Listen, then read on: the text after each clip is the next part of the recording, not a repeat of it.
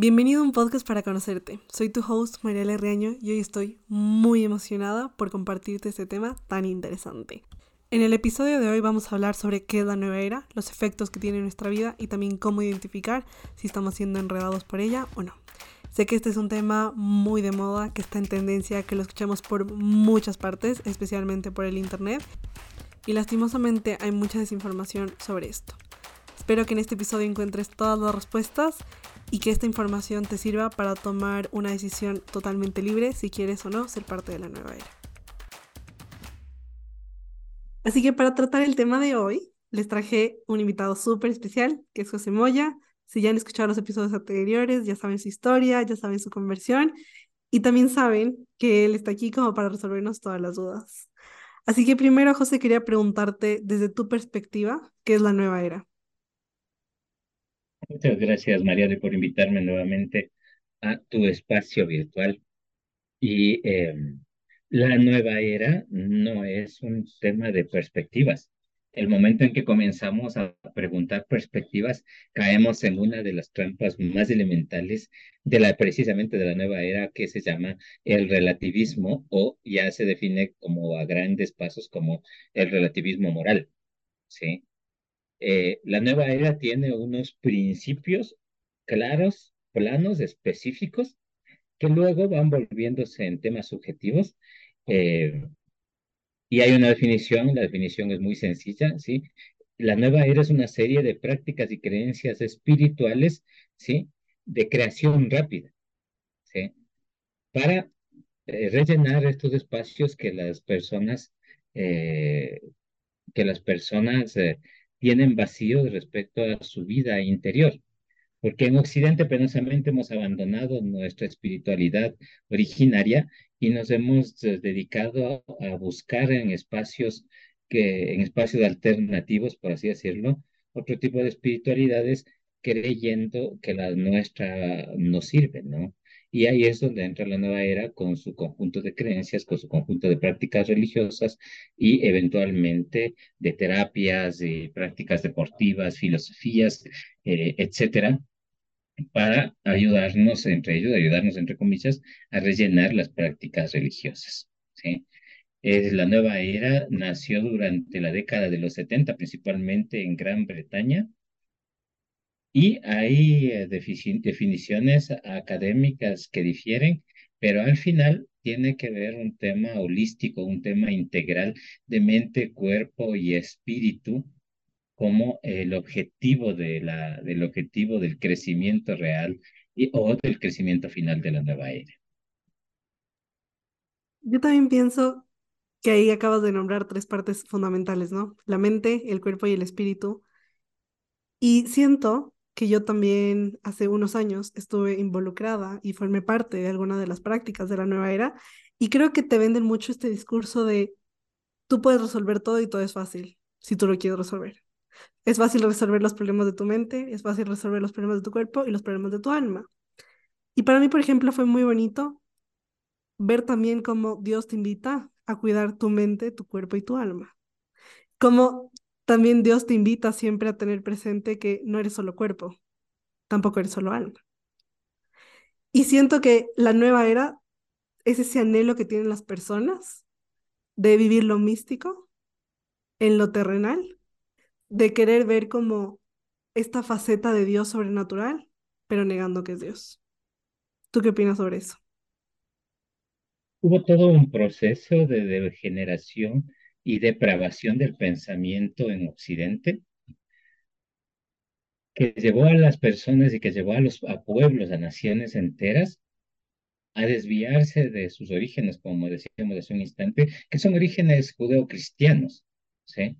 Y en Occidente, cristianos, seamos católicos o, protestantes, nuestros orígenes son cristianos y el desarrollo del, de, la cultura occidental ha sido sustentada en, la idea, en las escrituras judeocristianas, que fueron eventualmente rechazadas y estigmatizadas por supuestamente venir de imperios que te engañan y que te imponían por la fuerza creencias para luego conquistarte, dominarte y arrancarte las riquezas. La nueva era no viene sola, la nueva era viene eh, acompañada de un conjunto de prácticas e ideologías, en este caso, e ideologías de corte materialista ah, eh, de izquierda, ¿sí? que estigmatizan todo lo que a ellas no les gusta y cuando ya se ha estigmatizado el cristianismo, cuando el cristianismo se le ha hecho uh, ver como un, como un tema casi casi de leprosos, de gente ignorante o de personas del medioevo, aparecen con estas pseudo nuevas espiritualidades que nos llevan a, otro tipo de creencias, ¿no? Como, como Occidente decide, no todos, pero una gran mayoría de personas en Occidente deciden abandonar el cristianismo, quedan vacíos instantáneamente. Y ese vacío tiene que ser llenado con, con algo, porque antropológicamente todos estamos buscando algo desde el momento en que nacemos. De hecho, estamos buscando a alguien, ¿de acuerdo? Y ahí es donde estas personas que, eh, promueven este tipo de prácticas te proponen ideas de todo tipo para que vivas de espiritualidades que te solucionen lo más rápido posible tus problemas presentes pero nunca reparan en que existe un futuro en esta misma vida que se va a ver dramática y gravemente afectada por esas decisiones y esas creencias que tú decides adoptar en este momento. Y creo que al final enredarte como en la nueva era es simplemente ese deseo del corazón de encontrar respuestas, ¿no? Encontrar esta parte sobrenatural, encontrar esa respuesta de quién soy, para qué vine, como todas estas preguntas trascendentales que se hace el ser humano y que desde mi perspectiva es muy sano hacérselas. Y yo pienso que todo el mundo debería en algún momento de su vida plantearse el por qué Dios me creó, por qué estoy en el mundo, cuál es mi propósito de vida. Porque al final esas dudas que ya vienen innatas con el ser humano, ese sentido como de trascendencia, es el que te permite acercarte a Dios. Y pienso que la nueva era también ha usado mucho vocabulario que viene de la religión, pero te lo pone desde tú eres.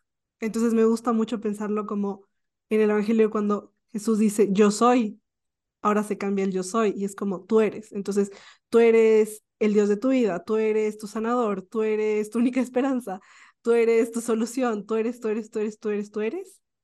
Y nos tiende como a meter en esa burbuja de solo soy yo, solo existo yo, entonces yo soy la única que me puedo salvar a mí misma. Creo que eso es lo, una de las cosas más graves, como yo soy mi propia salvación.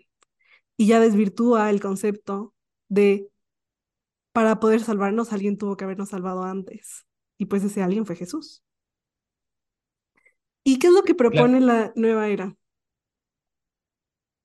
Eh, uno de los elementos que propone la nueva era es precisamente este elemento del, del, autoconocimiento, de la superación personal y de todos estos detalles en los que, en los que, tú, los que tú acabas de mencionar eh, concreta y muy rápidamente, eh, de la posibilidad de que tú puedes hacerlo todo.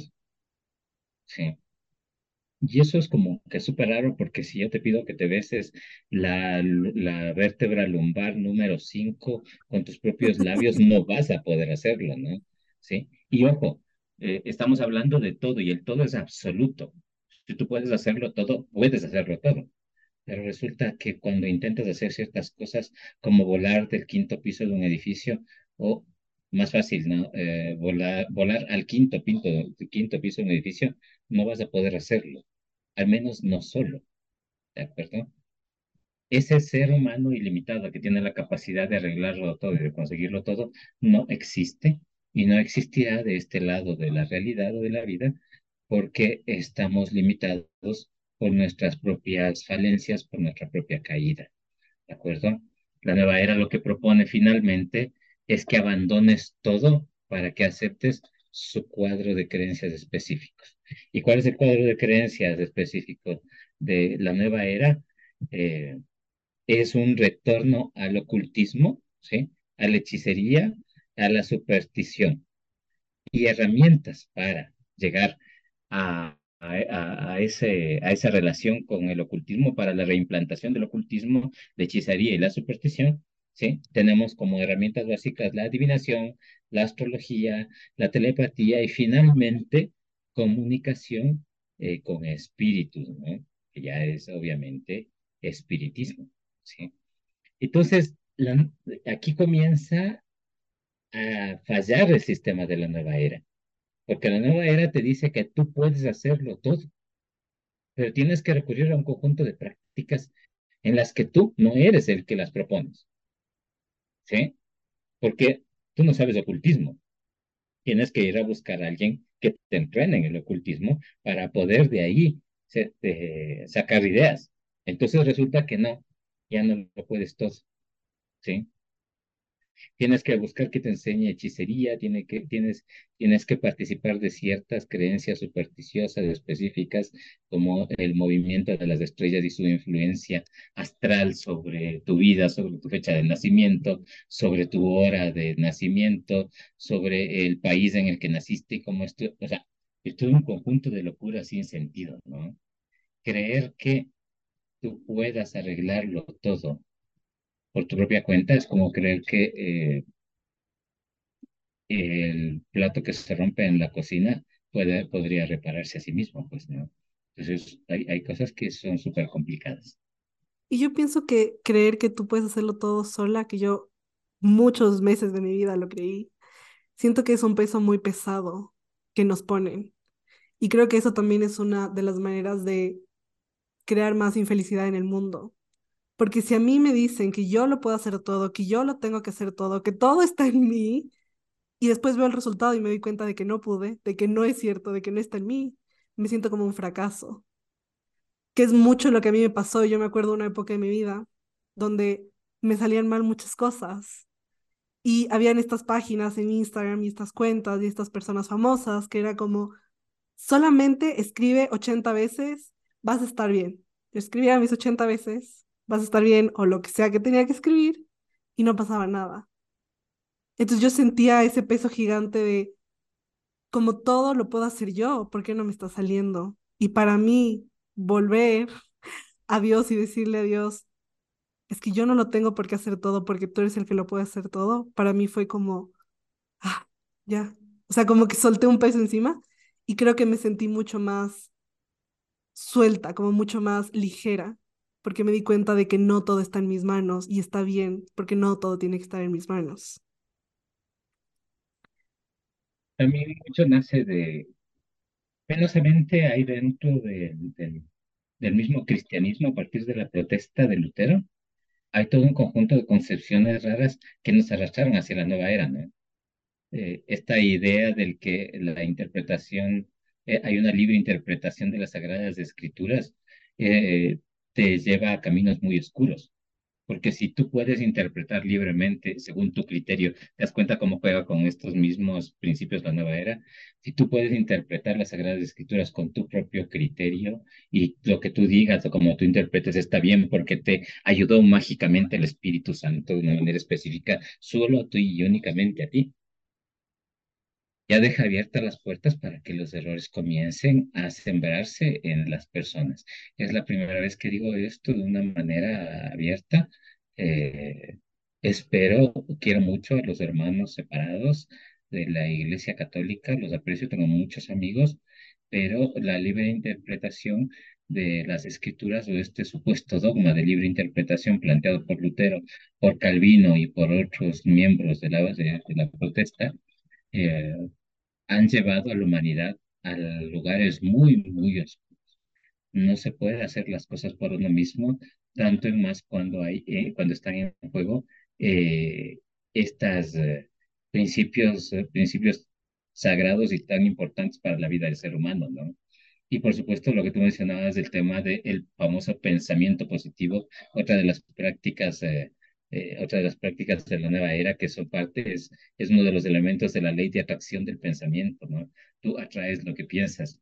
Y cuando llegan las personas a la consulta o a los grupos de oración que manejamos en nuestra comunidad, es muy común encontrarse con personas que te hablan de la ley de atracción y el pensamiento positivo y creen que, como tú dices, parándose a escribir o a repetir una cosa ahí toda que parece bonita, van a suceder mágicamente las cosas, ¿de acuerdo?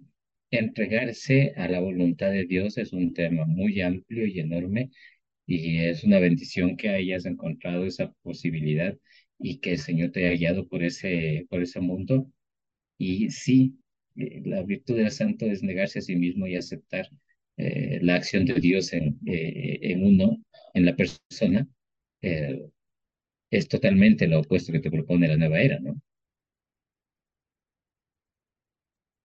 Y hay otro tema y es como la sociedad ahorita está como muy quebrada. Y siento que quiero explicar un poco el público de la nueva era de esta manera, porque siento que es algo con el que todos nos vamos a sentir identificados.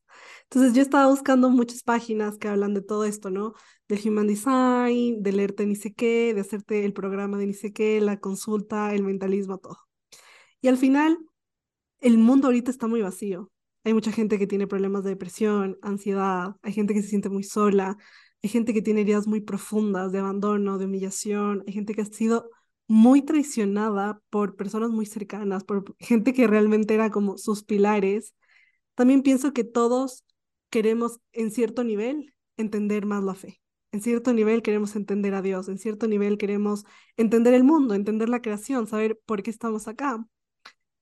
Y creo que en este camino el público específico de la nueva era es ese público que lo ha intentado todo y nada le ha dado resultado. Entonces siempre salen nuevas cosas. Es como, ok, no te funcionó leerte las cartas, no pasa nada. Ahora salió Reiki, no te funciona, no pasa nada. Ahora salió tal cosa y tal cosa y tal cosa. Y siempre hay muchas cosas que nos distraen y al final todo, en conclusión, es, quiero saber por qué tengo alma. Quiero entender qué es mi alma, quiero entender cuál es mi trascendencia. También pienso que hay un anhelo muy profundo de quiero sanar, porque ya me cansé de vivir herida, ya me cansé de sentir resentimiento, ya me cansé de que no me funcionen, quiero sanar, quiero cambiar lo que a mí me está estancando. Algo que me parece importante es entender que el ser humano también tiene sus debilidades y que al final la vida sí es ese, es ese camino para superar esas debilidades y sanarlo. Lo único es que solo, evidentemente, no lo ponemos. Y una de estas páginas también me gustaba que decía, las personas quieren conocer sus dones y talentos, yo te los digo. Y decía, wow, qué lindo. Es que no te lo digas a persona, sino es que tú puedas encontrar tus dones y tus talentos desde la mirada de Dios. Porque ahí es cuando tú dices, ok, este es un don que Dios puso en mí, porque tiene un propósito más grande que solo decírselo a los demás, sino que su propósito es literalmente como servir en el mundo con eso. Y este público perfecto, que al final también he sido yo muchas veces, porque yo muchas veces me he sentido sola, muchas veces he estado ansiosa, muchas veces he dicho, pero ¿para qué tengo alma? Siento que este público perfecto que al final somos todos, tenemos dos caminos. El camino donde nos pueden decir, conviértete en tu propio Dios y conviértete en tu superhéroe y conviértete en la potencia más potencia del siglo XXI y el humano más humano de este mundo. O acércate a Dios y lo vas a encontrar. El problema es que la otra en teoría es mucho más fácil. Digo en teoría porque desde mi perspectiva te confundes. Como yo leyendo todo esto era, o sea, literalmente había cosas que me tocaba leer hasta cinco veces porque usa un lenguaje tan cuántico que yo ni siquiera lo entendía, pero siento que es muy atractivo. ¿Tú qué opinas de esto? La nueva era al, al final de la historia es, una, es un sincretismo religioso. O sea, eh, es un Frankenstein de creencias. Es me agarro un pedazo del, del cristianismo, le elevo a Cristo a, elevo, perdón, no elevo, eh, la nueva era eh, degrada a Cristo a un simple maestro elevado, ¿sí? Eh, agarro un pedazo del judaísmo y me tomo ciertos elementos de la Torá para deformarlos, ¿sí? Luego agarro elementos del budismo y este elemento del budismo, tú mencionaste muchos elementos del budismo y es el vaciarse de, porque el budismo como tal es una práctica que te obliga a vaciarte absolutamente de todo, inclusive del amor, porque la única manera de poder alcanzar el nirvana o la, la iluminación trascendente es vaciarse absolutamente de todo, que nada te pese para que puedas alcanzar, eh, para que puedas alcanzar la iluminación pero nadie te dice qué es lo que les pasa a los maestros iluminados después de que alcanzaron la iluminación. ¿sí? Entonces hay una historia muy bonita del, del padre, me parece que es el padre Ilumina la Salle, que eh, él decide investigar eh, la cultura zen en, en Japón, ¿sí? y los, los monjecitos zen eh, ya iluminados comienzan a, ir a, comienzan a ir misa. Y entonces al padrecito este le, le intrigaba muchísimo que todos los días llegaban súper a tiempo los, los monjecillos, se instalaban en las últimas filas y atendían con muchísima, con muchísima intensidad la celebración de la Santa Misa. Y eventualmente, los, y eventualmente en la curiosidad se acerca de los monjecillos les dice, oigan, pero ustedes son monjecitos, ¿saben qué hacen aquí en la iglesia? Pues no. Y uno de ellos se les acerca y les dice, es que no sabemos qué pasa aquí, pero aquí pasa algo muy, muy grande. Es tan grande que de cuando nosotros llegamos al nirvana, de lejos, de lejos, alcanzamos a percibir a tu Dios. Y entonces venimos acá porque queremos saber qué es, quién es ese a que alcanzamos a percibir. Los más afortunados logran alcanzar a percibir a Dios eh, después de haber llegado a la iluminación. Perdón, a la iluminación, al nirvana o al satori, llámale como quieras. Pero ese vaciarse lo puedes hacer dentro de una práctica religiosa seria, como el budismo zen, como el taoísmo o como el sintoísmo. Pero si tú te arrancas del cristianismo y adoptas medias prácticas escritas eh, de supuestos autores y gurusillos de la nueva era y te vacías, pero no las reemplazas con algo más elevado, comienzas a entrar en estados de depresión, de angustia, de desesperación, de un vacío existencial cada vez más grande y si no encuentras rápido la solución, si Dios no interviene para sacarte de ese vacío y para poder llenarte de nuevo, porque no te olvides que en el Evangelio nuestro Señor nos dice claramente que de la abundancia del corazón habla la boca, ¿no? No podemos estar vacíos porque si estamos vacíos nos morimos nada más, ¿sí? Cristianamente debemos vaciarnos y dejar todo lo que el mundo nos propone para llenarlo con la gracia de Dios que Él mismo nos va a regalar, con su palabra y con todas las prácticas que Él nos ha propuesto y nos ha entregado, sí, pero vaciarte por vaciarte buscando el éxito. Oye, chévere, eh, eh, tú puedes alcanzar el éxito, te, metes en una práctica de meditación trascendental para sanar tu, tu, tu, cuerpo, para sanar tu mente, eh, haces este tema de la ley de atracción y todas sus prácticas y alcanzas el éxito y puedes tener todas las propiedades que quieras y todos los carros que quieras. ¿Y después qué vas a hacer con todas esas cosas? ¿Sí? ¿Para qué te sirven eventualmente? Contestan esas las preguntas esenciales que tú mencionabas hace rato. El ser, ¿quién soy? ¿Sí? Y, eh, aquí un tema que te puede dar la vuelta también tu, forma de pensamiento. Eh, no es que nosotros tenemos alma.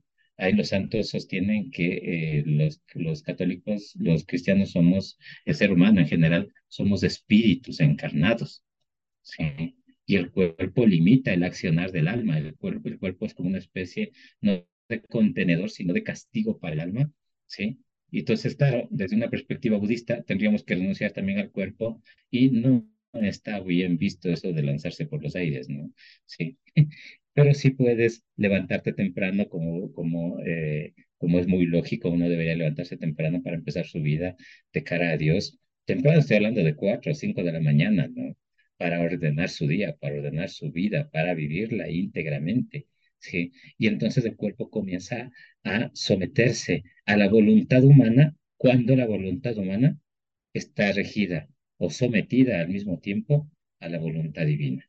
Y ahí comenzamos a encontrar respuestas y salidas. Y si no quieren, de todas formas, el Señor nos ha entregado manuales de supervivencia hasta que encontremos las respuestas personalmente. Y ahí tiene los principios básicos de eh, las Sagradas Escrituras y del Catecismo de la Iglesia Católica, ¿no? Sí. ¿Para qué has venido al mundo? Te dice uno de los cuestionamientos. Es muy sencillo. Para conocer a tu Creador, servirle en las otras personas y cuando llegue el final de tus días volver a quien te creó. ¿sí? Y ahí se comienzan a responder preguntas existenciales que jamás te van a responder los movimientos, eh, las ideas del movimiento Nueva Era. Dame un segundo que se me perdió la hoja. No la pierdas. Ya la tengo así chiquita. no, es que vino bien. Listo. Y algo que me acordé cuando tú nos compartías esto, es que al final la nueva era, bueno, siento que para entenderla también tenemos que entender que estamos en un mundo que tiene acceso a todo. Entonces yo tengo acceso si me quiero ir de viaje mañana a Hawái, me voy a ir de viaje a Hawái. Si quiero el carro, tengo el carro. Si quiero el nuevo celular, que lea casi que la mente lo tengo. Entonces siento que en esta idea de todo es nuevo, también suena chévere y suena muy atractivo New Age. O sea, siento que incluso la palabra en sí es como quiero algo nuevo porque ya lo puedo tener todo, entre comillas. Y lo más chistoso es que la nueva era ni siquiera es que sea nueva, porque como tú explicabas al inicio, al inicio del ser humano en sus orígenes, el ser humano fue tentado. Y en el Génesis nos cuentan cómo la serpiente le dice a la mujer, tú quieres ser como Dios, tú puedes ser como Dios. Tú quieres saber lo que Dios sabe, tú puedes saber lo que Dios sabe.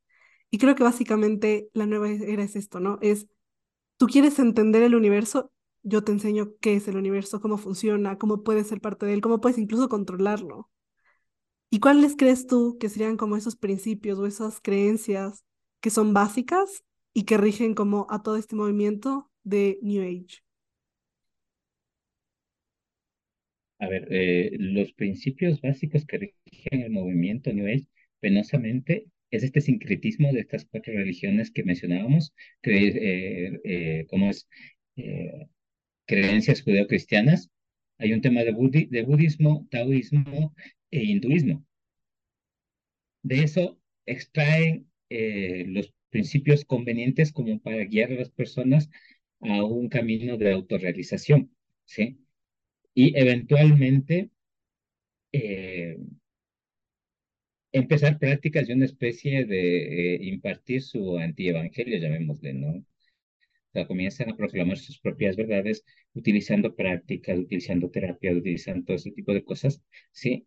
Pero, pero, si escarbas con cuidado y profundamente, al, finalmente, al final, los principios de la nueva era son principios de ocultismo, de shamanismo, de superstición. Y eventualmente es irremediable que te acerques a, esto, a estas prácticas para que puedas alcanzar ciertos niveles de autorrealización personal, ¿no?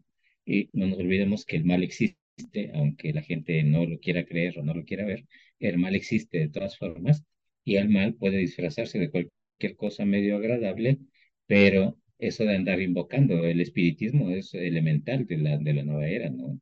No nos olvidemos que hay una influencia gravísima y profunda de Elena Blavatsky, ¿sí? una ocultista rusa de finales del siglo XIX, ¿sí? Eh, y eh, ella proclamaba que había ascendido a ciertos niveles haciendo comunicación con espíritus, ¿sí? Si tú no conoces el mundo, porque no conocemos el mundo material siquiera, no conocemos el mundo cósmico, la materia y la energía están muy por lejos de nuestro alcance y de nuestro, y de nuestro entendimiento humano. Lo más lejos que la humanidad ha llegado en el conocimiento de la materia y de la energía es la matemática y la física pura, y también la química. ¿sí? Básicamente, digamos, la ciencia ha llegado en lo más profundo, pero no han avanzado en los últimos yo puedo decir 70 años fácilmente, porque no han logrado, no hay avances respecto a la mecánica cuántica, no hay avances respecto a la teoría del campo unificado, no hay avances respecto a la teoría de cuerdas, del Big Bang, no hay avances absolutamente de nada. ¿sí? Si la ciencia no ha alcanzado a conocer el cosmos, si los seres humanos comunes y corrientes no entendemos las leyes básicas de Newton, ¿sí? ¿Cómo pretendemos que vamos a poder entender y relacionarnos con el mundo paranormal o mucho peor, más grave, con el, con el mundo espiritual? Si no estamos asistidos por verdades concretas y absolutas que nos puedan guiar en el camino, porque de todas formas somos seres espirituales, eso es inevitable, ¿sí? Pero el mundo espiritual está regido por unas leyes específicas creadas por Dios que si se violentan se producen tragedias mucho más dramáticas, graves y aberrantes que cuando violentamos las leyes naturales. Porque una cosa es que tú violentes una ley natural y digas que mañana tú quieres ser un árbol, de naranja y te pares en un prado y comienzas y te cuelgues dos naranjas de las manos y después de cinco días de aguantar sol intenso o lluvia, te vas a morir, ¿sí? Te va a pasar algo. ¿De acuerdo? Violentaste una ley natural, pero si violentas una ley espiritual, ¿sí? Aquí, te muere, aquí se muere tu cuerpo, pero en el mundo espiritual se puede morir tu alma y tu alma comienza a morirse poco a poco en esta vida si tú comienzas a llenarte a verdades de estos supuestos maestros iluminados que te proponen estos principios que no tienen nada que ver ni siquiera con el sentido común, mucho peor con prácticas auténticas religiosas. Y algunos de los principios o algunas también de las prácticas que les quiero nombrar que entran dentro de la nueva era, eh, porque siento que hay muchas y que igual cada día van a crear una nueva con otro nombre, más atractiva, más costosa, más exclusiva. Pero les quiero dejar algunas y quiero que tú, José, nos comentes cuál crees que es como la más peligrosa y la más común de todas ellas.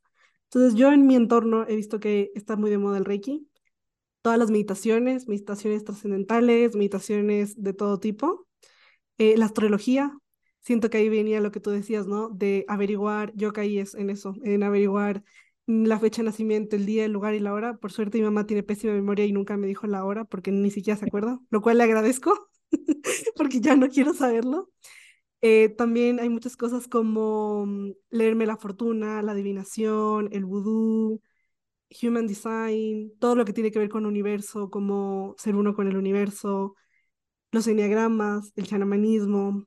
También esta creo que está muy de moda y es todas las drogas amazónicas que te hagan llegar a distintos niveles. Entonces la ayahuasca, la ni sé qué, estos rituales muy de indígenas que son como, bueno, entonces te hago la limpia, te pongo la salecita, te muestro mi cultura. También hay otras que son más como de vibraciones, entonces que necesitas piedras, cristales, la flor tal de ni sé dónde. Eh, y creo que hay muchas más, estas son como las que ahorita se me ocurren, pero creo que estas nos tienen como a mostrar que hay algo más. Entonces, era lo que yo les decía antes, ¿no? Si no te funciona el yoga, no te preocupes, porque tienes la terapia psicomental de ni sé qué. No te funcionó, no te preocupes. Tienes el libro de, de Prachop o tienes el curso de ni sé quién. Ah, esto está muy moda también, los retiros. Todo el mundo quiere hacer retiros. Entonces, una semana de retiros en el Himalaya, una semana de retiros en la playa ni sé qué, para que conectes con tu yo interior, todos los rituales como de sanación y todas estas partes como de chakras, creo que son las que en mi entorno están como más activas y que más he escuchado. ¿Cuál crees tú que es como la más peligrosa? Normalmente todas son muy peligrosas porque al final procuran que tú tomes un atajo para alcanzar la felicidad. Dios no te creó para que sufras, Dios te creó para que seas auténticamente feliz. Dios no te creó para que estés enfermo, te creó para que tengas una vida sana dentro de la medida de lo posible y de lo que tu, tus costumbres y tu realidad te lo permitan. Dios no te creó finalmente para que murieras, Dios te creó para que seas eterno. La trampa consiste en estirar la mano y tomar el atajo para que una vez tomado el atajo, alcanzar esos objetivos que Dios ya había propuesto desde el principio de la humanidad para todos nosotros y hacerlo fácil y rápido. Por tanto, toda práctica que te, que te acelere cualquiera de los aspectos lógicos que acabo de mencionar es una práctica peligrosa. Si te dicen que pensando bonito vas a ser feliz en 24 horas, es peligroso. Si luego te pasan a otro estado y, te dan una, nueva práctica, como tú mencionabas, eh, para alcanzar la felicidad, es peligroso. Si vas a una terapia alternativa para que durante una sesión de imposición de manos, como sucede con el Reiki, las enfermedades sanen instantáneamente, es peligroso, porque algo está ocurriendo, porque los seres humanos somos, eh, fuimos creados o nosotros entendemos que en la vida existen procesos. No es como en Matrix que para aprender te sientan en una silla, te conectan a un sistema, a una interfase y luego van descargando programas en tu cerebro y 10 horas después ni, el, operador de la computadora dice, llevo 10 horas y sigue absorbiendo información. Y abre los ojos Neo y dice, ya se Kung Y entonces eh, Morfeo se mete en, en, el programa simulador y comienzan a pelear, ¿no? No puedes. Si quieres aprender Kung Fu, debes entrenar con seriedad al menos unos 5 o 10 años para aprender decentemente Kung Fu. Kung Fu. Si alguien te propone que puedes hacerlo a una velocidad de 10 horas, algo está mal. No digo que Matrix esté mal, Lo que digo es que ese es un ejemplo perfecto de cómo conseguir cosas rápidas. No hemos sido creados para morir, morimos por un efecto biológico creado y diseñado por nuestra caída en el pecado original. Esa es otra historia. Pero llega un momento en el que tienes que abandonar tu cuerpo y tienes que abandonarlo dignamente. No tienes que prolongar ese tiempo con prácticas absurdas e innecesarias. No tienes que acelerarlo con costumbres locas. Porque una persona que se somete a un tema de la ayahuasca, por ejemplo, en estas, en estas pseudo prácticas ancestrales, eh, puede morirse, porque si le dan una sobredosis de ayahuasca, se puede, es una droga, ¿sí? Entonces, eh, hay que tener cuidado con los atajos.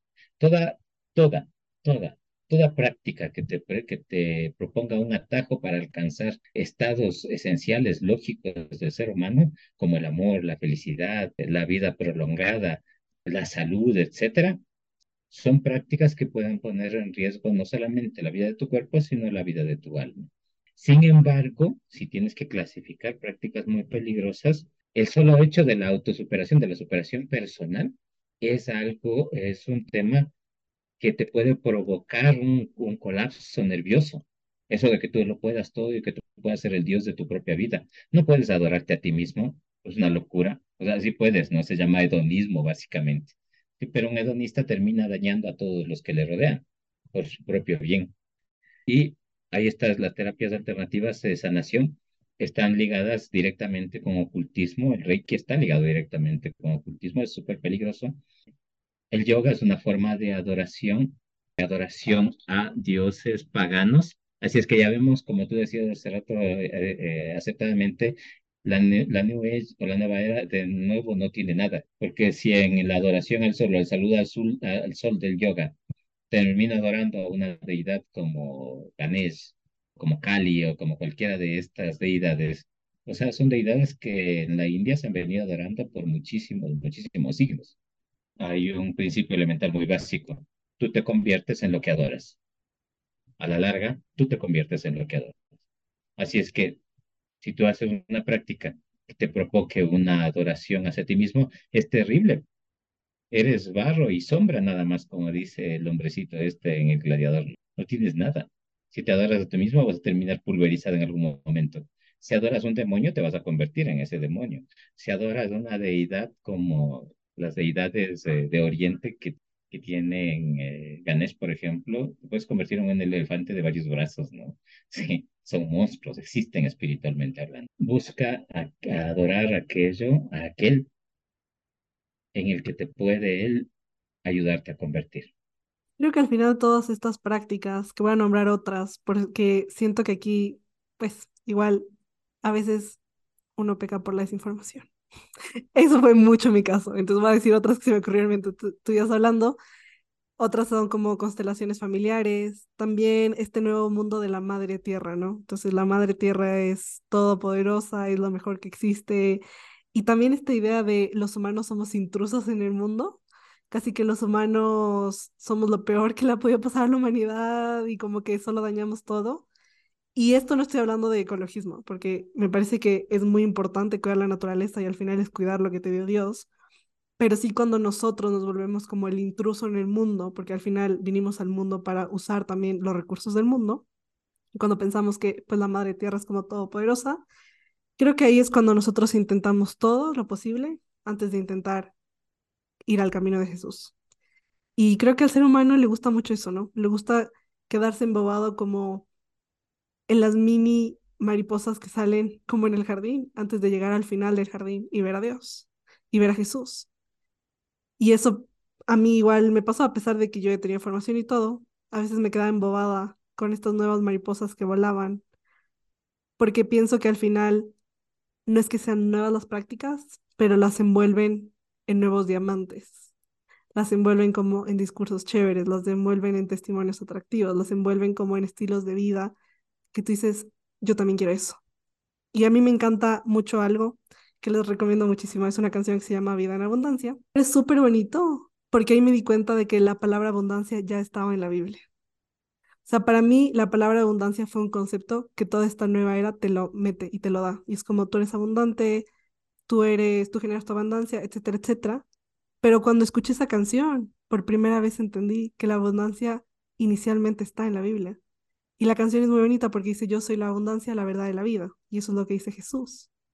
Y ahí yo entendí todo y entendí, si Jesús es la abundancia, la verdad y la vida, y yo soy su hija, yo estoy como hecha para corresponderle a esa abundancia que Él me da, a esa verdad que Él me da y a esa vida que Él me va a dar. Al final, lo que nosotros debemos buscar es al donador, no al don. Pero el don no está mal. Nosotros, el momento en que pasamos por la pila bautismal, somos dueños del universo, no solamente de este planeta, porque eh, Dios nos ha entregado en la pila bautismal absolutamente todo lo que Él es. Cuando te bautizan, te entra el Espíritu Santo. Y el Espíritu Santo y todas sus gracias no entran en pedacitos, no te dicen, le voy a dar a la Mariale solamente la sabiduría y la ciencia, y luego si es que se porta bien, no, o sea, te infunde todas sus gracias. Nos volvemos a imagen y semejanza de Cristo y al mismo tiempo nos convertimos en hijos total y absolutamente enteros e íntegros de la Virgen María, que es la llena de gracia y la dispensadora de todas las gracias. El libro de la sabiduría dice que Salomón respetaba y amaba la sabiduría mucho más que todos los tesoros del mundo. Al final esta búsqueda de la riqueza que se transforma en, en todo este tener y tener, que también es uno de los principios que te trata de hacer creer que es importante la nueva era. Sí está bien tener, y hay que tener lo suficiente, lo digno, lo necesario, pero si tienes uno de los dones del Espíritu Santo, uno solo, el don de la sabiduría, puedes tener absolutamente todo. ¿Para qué quieres más? ¿Qué más está sobre eso? Porque uno puede quererlo mucho, no está mal querer tener cuidado con la ambición, hay que tener cuidado con la codicia y con la soberbia, pero tienes los dones de Dios en ti mismo, en ti misma. ¿Qué más es lo que buscas? ¿Qué quieres? Te bautizaron, vas a misa, comulgas. Dios te está absorbiendo en su propia vida. ¿Qué estás buscando? ¿Qué más es lo que te hace falta? Eso me recuerda una historia que la primera vez que yo escuché que María la dispensara todas las gracias, como que a mí me dio mucha risa porque en mi cabeza me imaginé una máquina de chicles. O sea, me imaginé como esta máquina de chicles que tú metes una moneda y te sale como el chicle, porque ese es un dispensador. Y yo ahí decía, es que al final la fe es tan simple. O sea, el problema es que los seres humanos la enredan y le sacan como 1500 situaciones. O sea, siento que el ser humano se hace como un montón de dilemas en el cerebro, cuando todo es muy sencillo. Es como, ahí está, ya, ahí tienes todo, o sea, ya no necesitas más.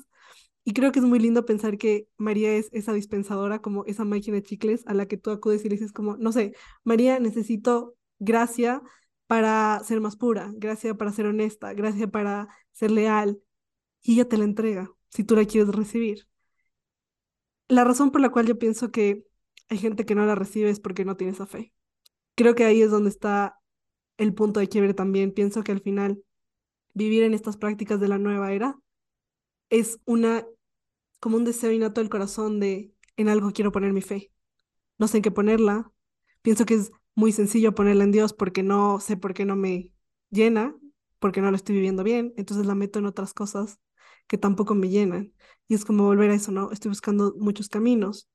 Y ese ejemplo que a mí me pasó con lo de la abundancia, que después encontré la canción y encontré la parte del Evangelio, me ha pasado con muchas cosas.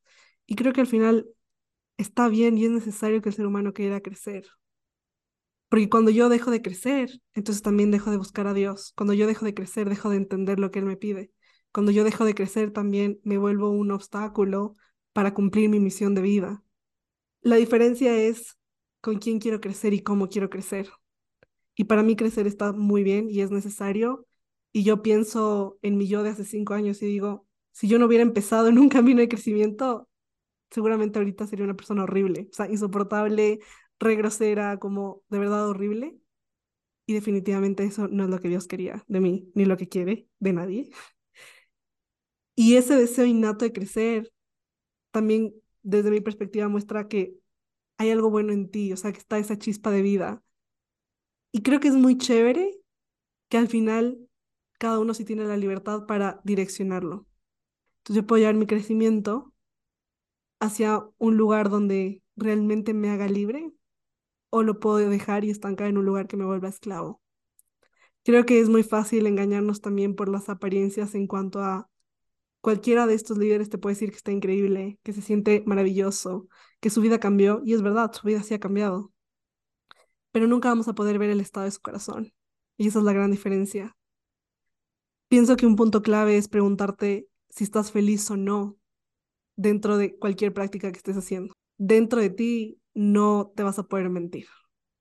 Respecto a esto que cuentas tú, quiero rescatar un par de, un par de elementos. Uno que lo mencionamos al principio, nosotros sentimos vergüenza. Tú estás hablando de la fe es perfecto que hablas de la fe. Pero penosamente nosotros sentimos vergüenza. Nos influyeron ideas, ¿sí? Y en nuestra ignorancia espiritual, en nuestra ignorancia de la doctrina, de las Sagradas Escrituras, sobre todo los católicos, caímos en la trampa de la nueva era sin regresar a ver nuestra propia fe. Algún curita decía que vas al catecismo, que, que la fe, eh, crecimiento en la fe o la profundización en la fe es como tu proceso de la primera comunión. Cuando vas al catecismo de la primera comunión eres un pequeño y luego cuando haces la, la primera comunión tienes un terno pequeño. Y penosamente los católicos o los cristianos en general nos quedamos en ese estado y nunca más volvemos a revisar eh, nuestra doctrina, nuestro, nuestros conocimientos, toda la riqueza que existe dentro de la Iglesia Católica o dentro del cristianismo en general.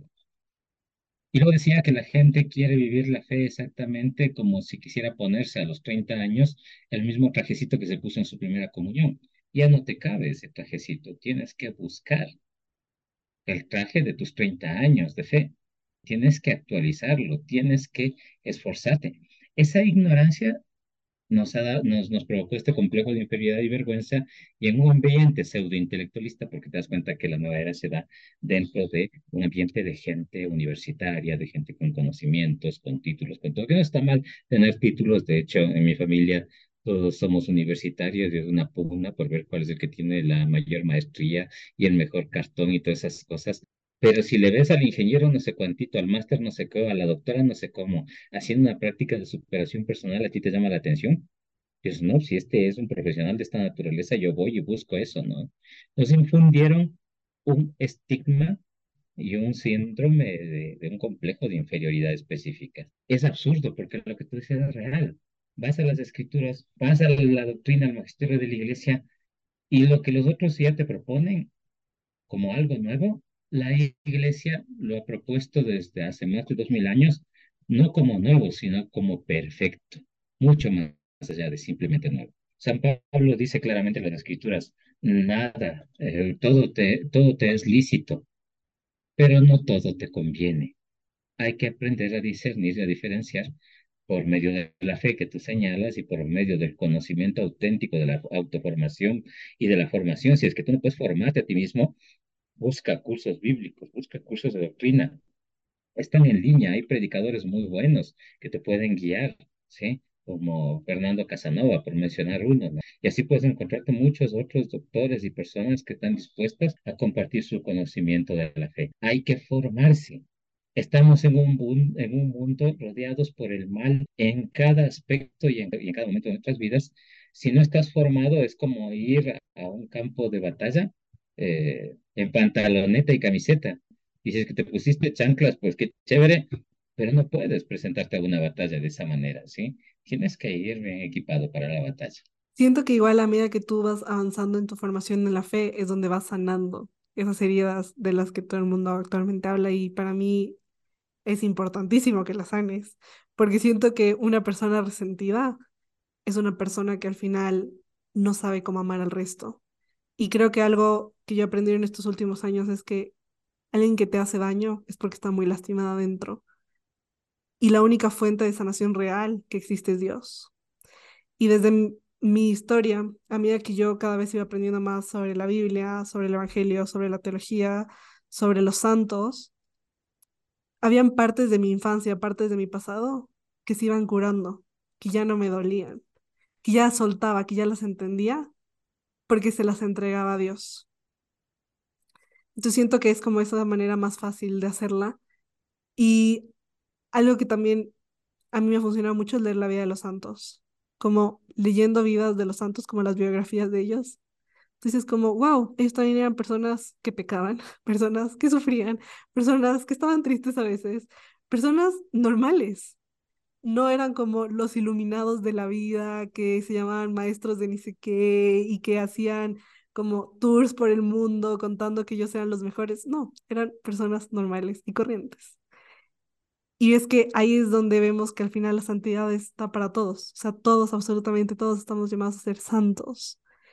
Y la manera también de entender qué es la santidad, una de las maneras es ver como es testimonio de los que ya están en el cielo, que nos dejaron ese testimonio en la tierra como ejemplo y como manera de decir, yo también he pecado. A mí siento que uno de los santos que más me impacta es San Pedro, porque él negó a Dios, pues a Jesús, tres veces, no una, sino tres veces, lo cual me parece heavy. Y a pesar de que lo haya negado tres veces, Dios lo perdonó porque se dio cuenta de su arrepentimiento. Y no solamente lo perdonó, sino que le dijo, sobre esta piedra voy a construir toda mi iglesia. O sea, para mí esa es como la muestra de que literalmente hay esperanza para todo el mundo, no importa lo que hayamos hecho. Y creo que al final también formarnos en la fe te muestra que tu pasado no te va a definir, sino es lo que tú hagas de ahora en adelante con el tiempo de vida que te quede.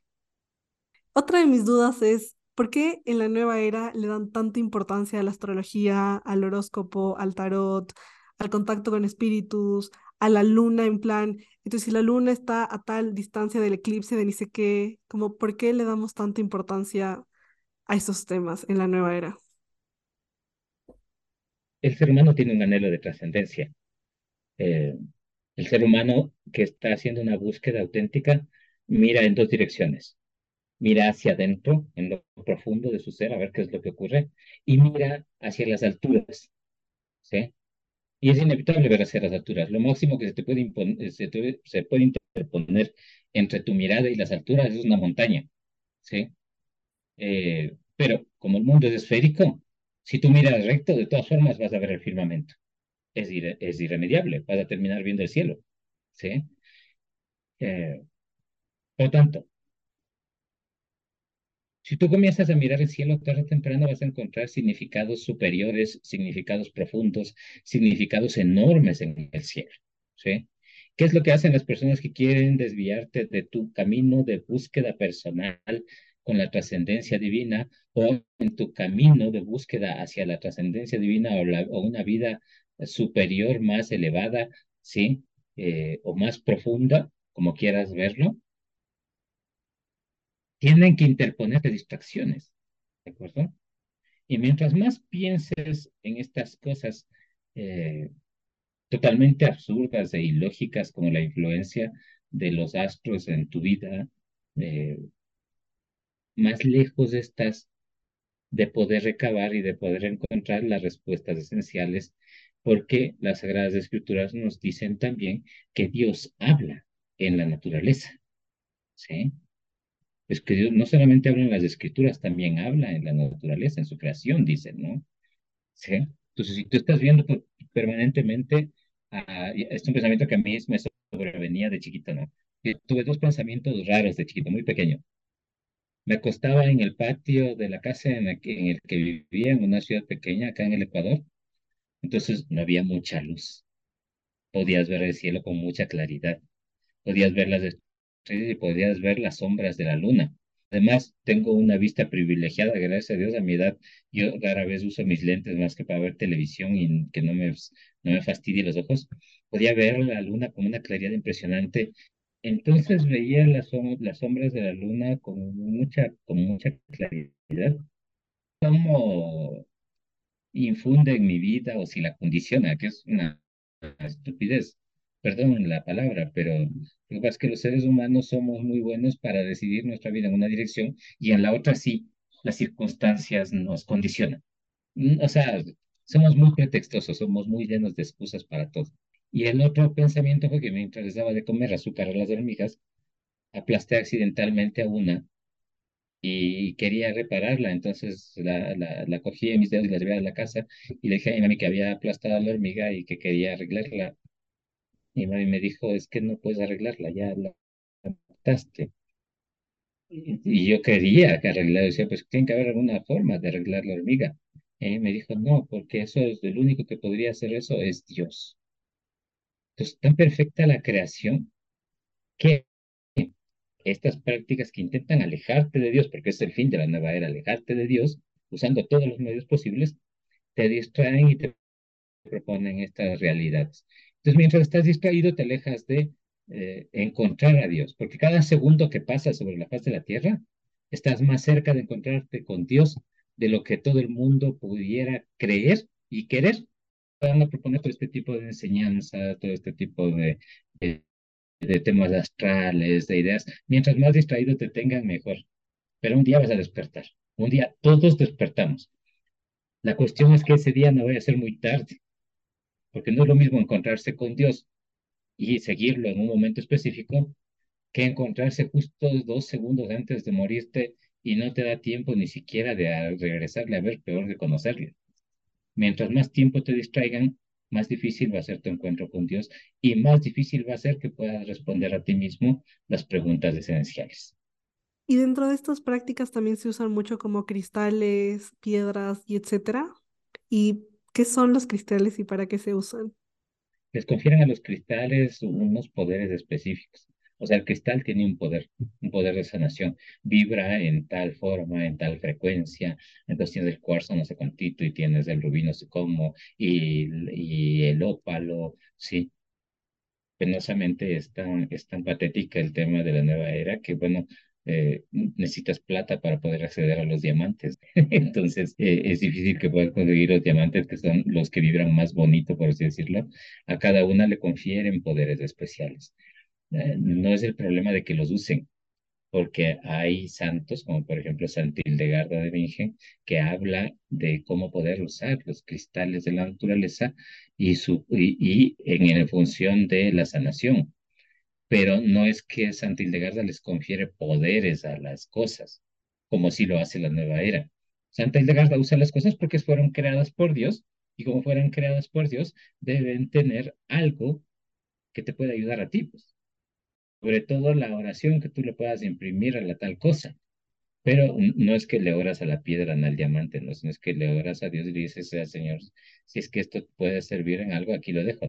El solo hecho de contemplar algo tan hermoso como una esmeralda tallada puede sanarte. Observarlo. Pero no es que te, no es que te sana la esmeralda, es que tu anhelo de sanación convierte a la esmeralda en algo, en algo que tú lo puedes utilizar es al revés, la nueva era eh, convierte a las piedras como en casi dioses que te pueden sanar, sobre todo eh, de, de, todo tipo de dolencias, ¿no? Siempre, toda terapia alternativa propuesta por la nueva era es la terapia máxima, es la terapia que te puede arreglar la vida, es la fuente de la juventud y de la, la sanación eterna. Y luego cuando falla, pues bueno, pasa a la siguiente fuente. En este caso es la fuente de los cristales. Al final de la historia, los cristales son rocas y punto. Si les metes un martillazo, se convierten en polvo. No hay nada que hacer. Pero sus colores podrían servirte. Tú podrías darles desde la mirada divina, desde los ojos de Dios, podrías darles un uso específico de acuerdo a tus necesidades. ¿Y qué pasa con el yoga? Porque siento que hay muchas confusiones de solo por estirarme, entonces ya estoy haciendo yoga y creo que hay mucha gente que tampoco conoce la filosofía que hay detrás del yoga y hay muchas veces de estas prácticas que son como wannabes yogas, pero que al final no son yoga. El yoga es una forma de meditación usando todo el cuerpo. Es el resumen del yoga. Los maestros yoga o los yogis, que son hinduistas, obviamente le van a imprimir un contenido filosófico al, al, al, yoga, ¿no? Un contenido filosófico personal de su religión, de su creencia. Ese contenido filosófico es un poco complejo de entender en Occidente porque básicamente no hemos nacido en la India. Así como para un hindú sería súper difícil entender el cristianismo. No sé por qué despreciamos en Occidente nuestras propias costumbres. Puedes trotar, podrías eh, hacer calistenia. Eh, San Ignacio de Loyola lo hacía eh, y lo aprendió en el ejército. No es que se lo diseñó a él.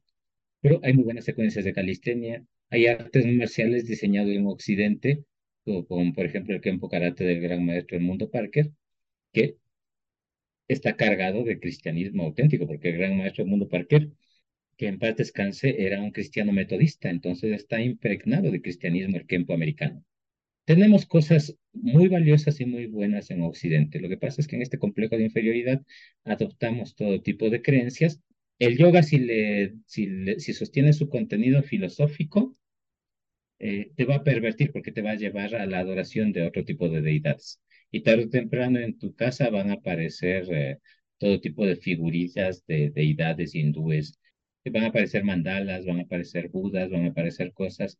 Y eh, esas figuras van a condicionar tu mente en otra dirección, te van a alejar, seguimos con, seguimos con el objetivo principal, van a alejarte de, del Dios uno y verdadero, ¿no?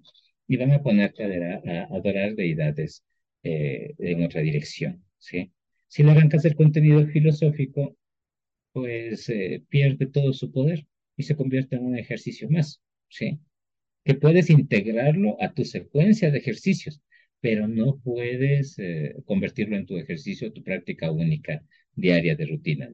Por ejemplo, una persona que va al gimnasio a hacer pesas, si integrara el yoga en su, en su rutina de ejercicios, sería fantástico, ¿no? Los, no el yoga, sino los movimientos del yoga en sus ejercicios. Sería fantástico. ¿Por qué? Porque no necesitas tener músculos redondos en el mundo moderno. Son un estorbo. Necesitas tener una musculatura buena que sostenga tu, eh, tu estructura ósea, ¿sí? pero tiene que ser flexible, no solamente fuerte. Y entonces, entre las pesas del gimnasio y las posturas del yoga, puedes adquirir una flexibilidad muy particular, muy interesante. Puedes asumir un par de esos movimientos como para desperezarte. El problema es que no podemos satanizarlo todo tampoco. Volvemos a San Pablo. Observadlo todo y quedaos con lo bueno. San Pablo no dice observa solamente lo que te convenga, observa solamente lo que te diga, eh, porque también en Occidente hay maestros iluminados, ¿no? Esos maestros iluminados en Occidente son los fundamentalistas religiosos de toda religión cristiana o no cristiana que te dicen esto está bien y esto está mal. A ver, eh, en ninguna parte San Pablo nos menciona en las escrituras eh, lo que está bien y lo que está mal. Nosotros somos hijos del nuevo pacto, tenemos que observarlo todo y quedarnos con lo bueno. Pero si no estamos formados, volvemos a lo anterior, si no estamos formados, ¿cómo vamos a poder, a poder discernir entre lo que está bien y lo que está mal? Y hay un bien y un mal absoluto, no es un, no es un problema, no es un tema de criterios, de que a mí me parece que esto es bueno para mí. Yo creo que esto es alimenticio para mí, entonces está mandando una funda de papas fritas terrible.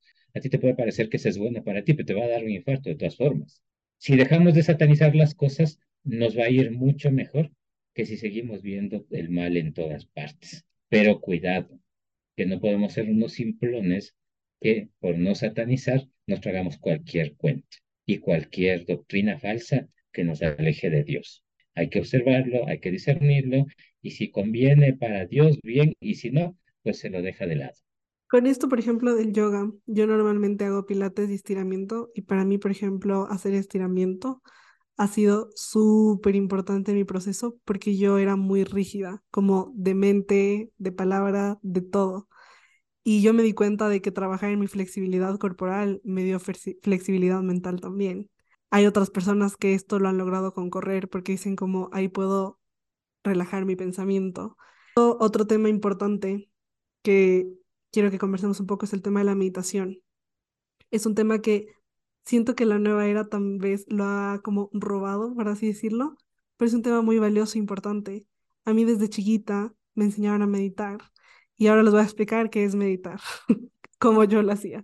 Entonces, meditar es sentarte por media hora, diez minutos, cinco minutos, el tiempo que tú quieras, frente a un sagrario y hablar con Dios. O sea, permitir que Él te hable y permitirte tú hablarle a Él contarle tu día, contarle tu vida o simplemente verlo y observarlo. Y para mí meditar siempre ha sido súper importante y yo lo hago desde chiquita, como desde que tenía 13. Era como, vamos al momento de meditación. Entonces el momento de meditación era ir a un oratorio, ir a un sagrario, y si no tienes disponibilidad ni de un oratorio ni de un sagrario, pues en tu cuarto, en la sala, en el comedor, donde tú quieras, dejar un rato las cosas como el trabajo, el celular, las distracciones y centrarte en Dios, permitir que Él entre en ti querer entrar en él.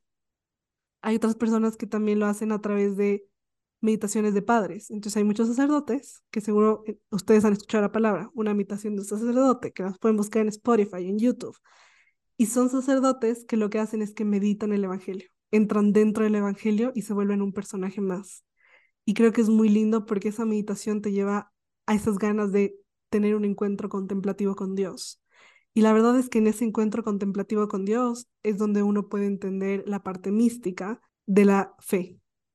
Y creo que eso es lo que la gente que hace meditación quiere al final. Es como, quiere entenderse, quiere entender a Dios, quiere tener un momento de paz y tranquilidad, quiere por un segundo olvidarse de sus problemas y quiere como empaparse de ese amor divino. Entonces, en sí, yo pienso que lo que tú dices es muy cierto, no hay que satanizar, satanizarlo todo, porque la meditación en sí no está mal, depende de cómo lo haces. Una cosa es como hacer meditación con Dios y otra cosa ya es hacer una meditación donde alguien más te mete una idea en tu cabeza o donde accedas a otras dimensiones o donde hables con los muertos. Con eso hay que tener mucho cuidado, porque eso no es bueno. Para mí, meditar con Dios es algo que tiene que existir en tu vida, en tu día a día, si quieres realmente ser feliz en el mundo y sobrevivir el mundo, porque necesitamos como ese encuentro íntimo con Él. ¿Tú qué opinas? ¿Cómo son como tus prácticas de meditación? La meditación cristiana es lo que en la Iglesia Católica se conoce como ejercicios de oración contemplativa. Y han estado ahí desde el principio de los tiempos.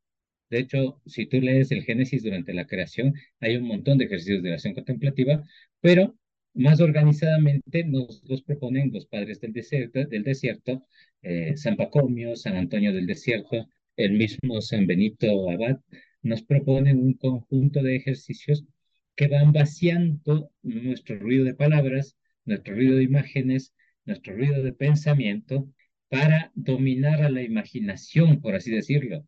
Como dice Santa Teresa de Ávila, la imaginación es la loca de la casa y como buena loca hay que guardarla porque si no la guardas, la educas y la sanas, te puede arrastrar a cónditos muy tenebrosos y oscuros en la vida. La mayoría, el 99% de los problemas que tienen las personas son imaginarios, son absolutamente imaginarios.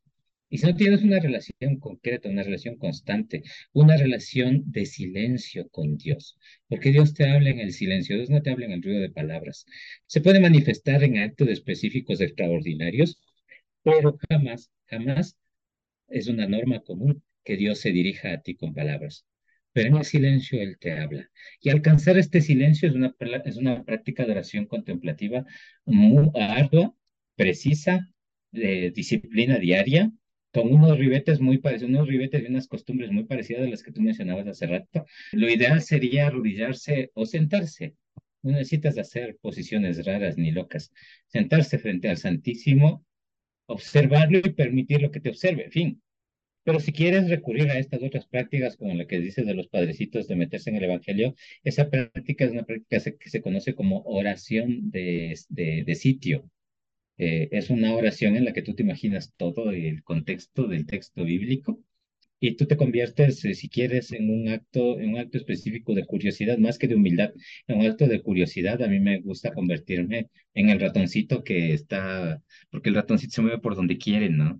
Entonces el ratoncito no tiene límites. Puede estar muy bien por debajo del pesebre de, de, Jesucristo o puede estar en las vigas altas del templo cuando Cristo entra a, su presentación en el templo.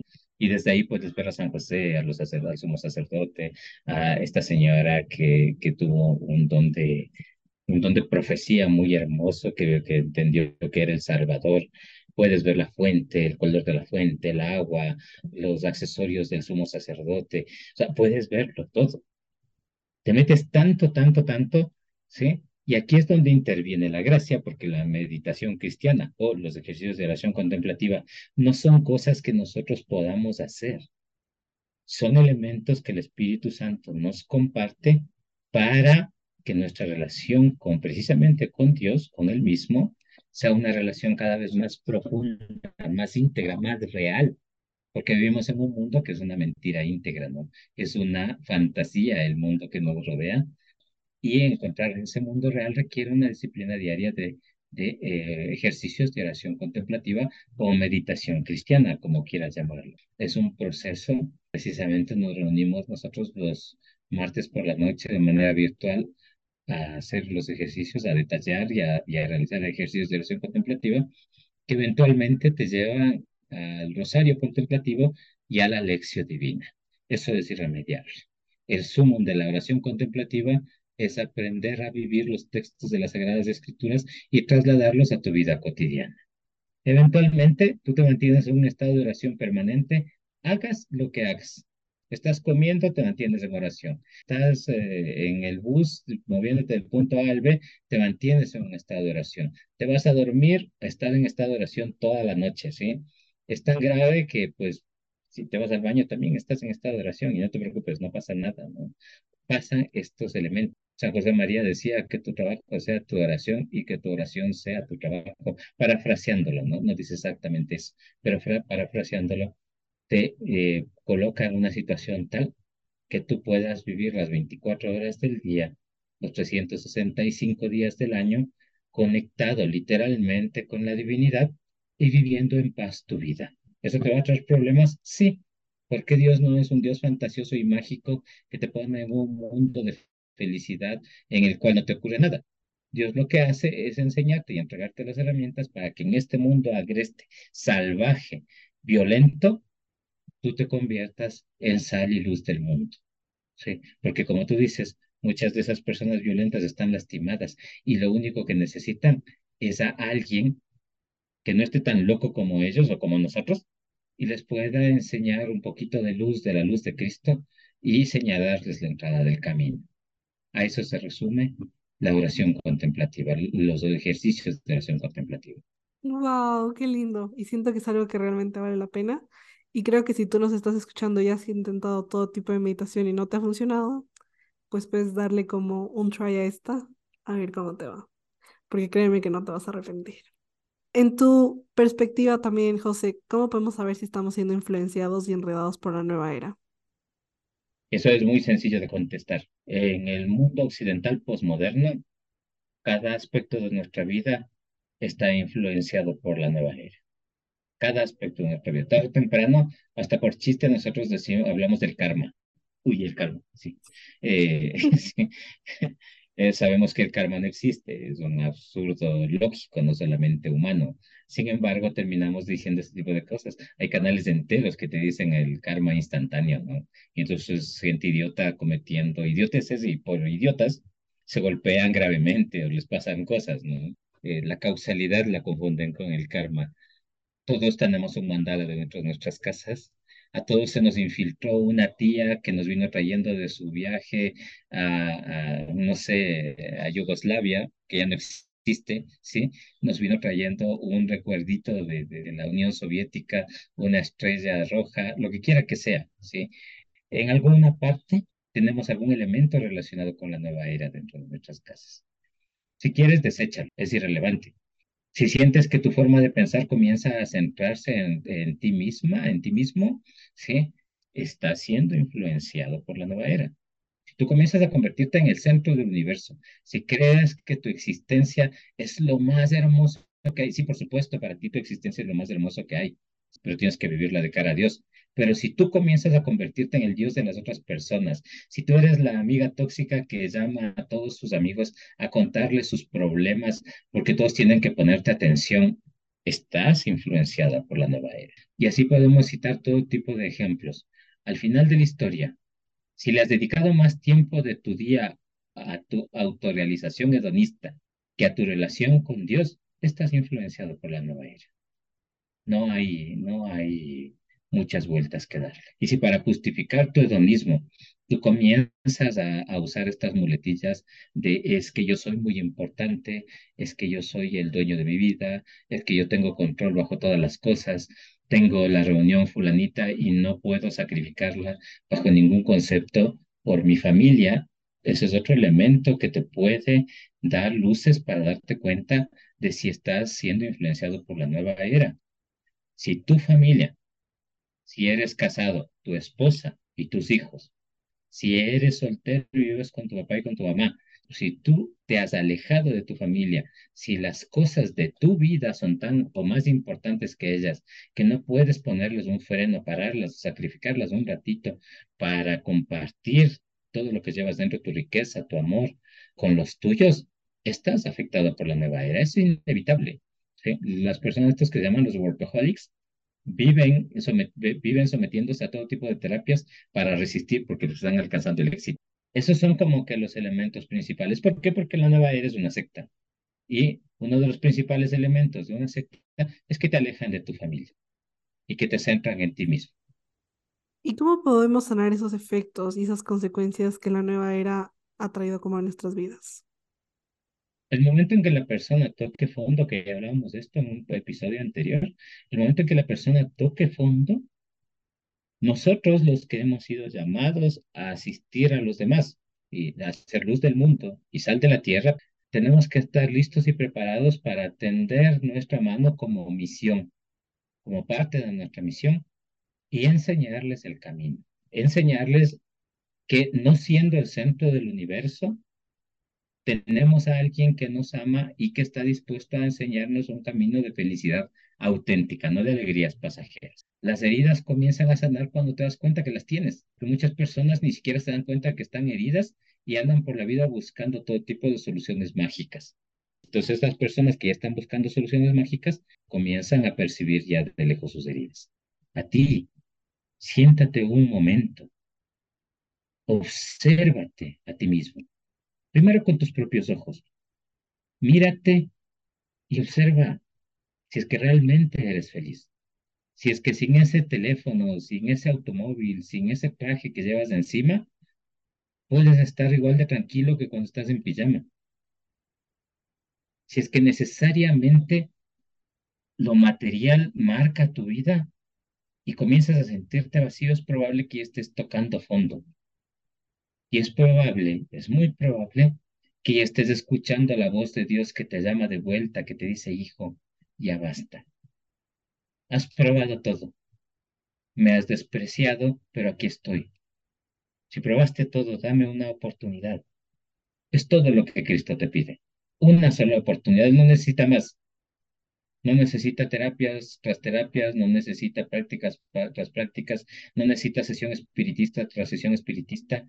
Dale una sola oportunidad a Cristo y Él va a sanar todas, todas tus heridas, todos tus vacíos, porque lo vacío que tú llevas en el corazón, porque es en el corazón, específicamente es en el corazón el vacío que tienes. Si el vacío que tú tienes en el corazón lo comienzas a percibir, existe una sola persona que puede llenar ese vacío. Y es Cristo, porque ese vacío que llevas en el corazón es del tamaño de un Dios que lo has arrojado de tu vida y lo necesitas de vuelta. Dale una sola oportunidad al Señor y vas a ver cómo todos tus vacíos, tus miedos, tu ansiedad van a desaparecer. ¿Se acuerdan que les conté que estaba leyendo este libro de la misa y ahí me acordé algo que complementa lo que tú dices y es que en la misa católica nosotros al inicio nos cogemos nuestra mano y literalmente golpeamos el corazón y decimos por mi culpa, por mi culpa, por mi gran culpa, etcétera, etcétera. Y yo normalmente lo había visto como una manera de decir, me golpeo porque me doy cuenta de que me arrepiento, de que hice mal, de que tuve culpa y de que por esa culpa tengo que buscar a Dios. Y este sacerdote en ese libro, él decía, golpeamos tres veces y golpeamos el corazón. Y lo golpeamos en manera de decir, ábrete, ábrete corazón que estás duro, ábrete para que Dios pueda entrar. Y por eso se hace el inicio de la misa y no al final, porque queremos que cada parte vaya abriendo nuestro corazón y al final es muy bonito pensarlo así, o sea, literalmente desde que yo leí eso y desde que iba a misa después de leer eso, golpeo mi corazón y le digo a mi propio corazón como, ábrete, porque te estoy tocando porque ya es tu hora. Y porque a veces si no te golpean la puerta duro, como que no la escuchas.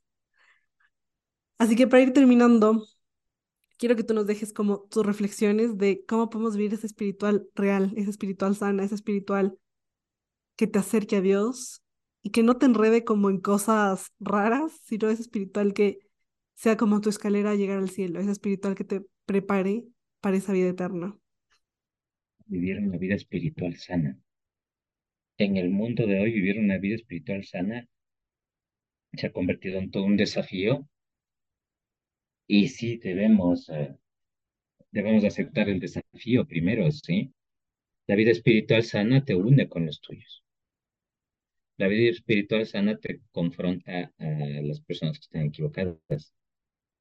Vivir la espiritualidad sana implica romper con todas nuestras creencias, con todas nuestras locuras, con todo lo que somos, para empezar a reconstruirnos, para empezar a, permitir que el Señor nos reconstruya desde lo más profundo. Vivir una espiritualidad sana podría consistir en levantarte temprano por la mañana y ponerte a las órdenes del Señor y luego caminar tranquilamente por la vida. Hacer lo que tienes que hacer es vivir una espiritualidad sana. Estar con tu esposo, estar con tu esposa, estar con tus hijos, compartir con ellos, conversarles tu día, compartirles tu riqueza, comprarles un dulce, ¿sí? Es vivir una espiritualidad sana. Estar con tus papás, compartir con ellos. No estamos compitiendo entre nosotros. Si tú sientes que estás compitiendo con alguien más, algo anda mal en tu vida, no es sana, no es muy sana tu espiritualidad. Al mediodía puedes detenerte y reflexionar en aquello que hiciste en la mañana. Y si de las cosas que hiciste en la mañana, una, dos o varias de ellas, te alejaron de tu paz, de la paz auténtica que Dios pone en nuestro corazón, no fue muy sana la espiritualidad de tu mañana y puedes corregir en la tarde. En la tarde. Y por la noche nuevamente puedes volver a evaluar tu tarde y el día entero e irte a dormir con el propósito claro de que el día siguiente tienes que caminar dignamente erguido de cara a Dios. Es absolutamente sencillo tener una espiritualidad sana. Mientras menos se complique, mientras menos invocaciones tengas que hacer, más sana es tu espiritualidad. Mientras más silencio haya en tu corazón, silencio auténtico, vivo, mientras tu corazón empiece a latir, más sana es tu espiritualidad. ¿Necesitas libros de, autores elevados para iluminar tu vida? Ahí tienes los sapienciales en las Sagradas Escrituras, comienza en, el libro de la sabiduría y va a ser muy sana tu espiritualidad. Ama desde la concepción auténtica del amor, no desde la locura que nos propone el mundo. Ama al punto de si que tienes que entregar la vida por tu hermano, por tu amigo, lo tengas que hacer, entregarla poco a poco, si es que es el camino de Dios, o entregarla de golpe, ya como sea necesario. Respira con calma y observa la cruz de Cristo y tendrás una espiritualidad sana. Qué lindo. Bueno, pues muchas gracias, José, por compartirnos todos tus conocimientos, tus experiencias y tus opiniones sobre el tema. Espero que a cada uno le haya gustado, se haya quedado con una cosa. Y para cerrar, lo único que quiero agregar es a que para que Dios pueda entrar, nosotros tenemos que darle la bienvenida a nuestro hogar y decirle, acepto recibirte, te quiero recibir, te abro mi puerta. Y con esa puerta que le abres a Dios, no solamente es como en general a Dios, sino es como abro todo lo que significa Dios. Significan sus gracias, significa su ciencia, significa su sabiduría, significa su abundancia, significa su vida. Así que muchas gracias por estar aquí hoy. De verdad que para mí es un honor poder entrevistarte. Y si les gustó este episodio, recuerden compartirlo y pueden etiquetarnos por Instagram porque me encanta ver quién lo escucha. Si tienen dudas, preguntas, les voy a dejar el mail de José para que le puedan como consultar o también lo pueden dejar en los comentarios del podcast que los vamos a estar viendo. Muchas gracias, María. Bendiciones para todos.